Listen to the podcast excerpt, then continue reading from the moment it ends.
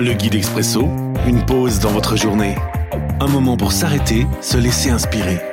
Chaque jour, un court texte biblique, un commentaire et des pistes de réflexion. 26 septembre. Aujourd'hui dans Daniel chapitre 8, les versets 26 et 27. Voilà l'explication véritable de ce que tu as vu au sujet des soirs et matins. Mais ne parle pas de cette vision maintenant. En effet, les événements qu'elle annonce auront lieu à une époque lointaine.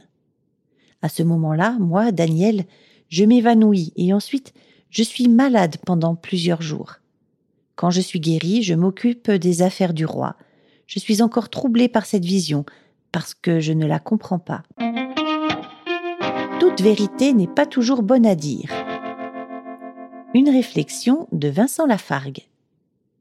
Daniel est un prophète et il reçoit diverses visions. Les prophètes d'aujourd'hui, eux aussi, reçoivent révélations, messages, missions, visions. Toutefois, on le sait, toute vérité n'est pas toujours bonne à partager, à révéler d'emblée, même si la vérité se fera jour à la fin des temps. Et Daniel reçoit cette même mise en garde. Ne parle pas tout de suite.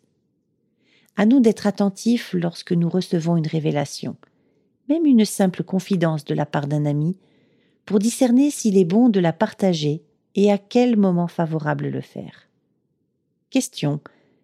Cette info que je viens de lire sur les réseaux sociaux, dois-je absolument la partager avec tous mes amis immédiatement?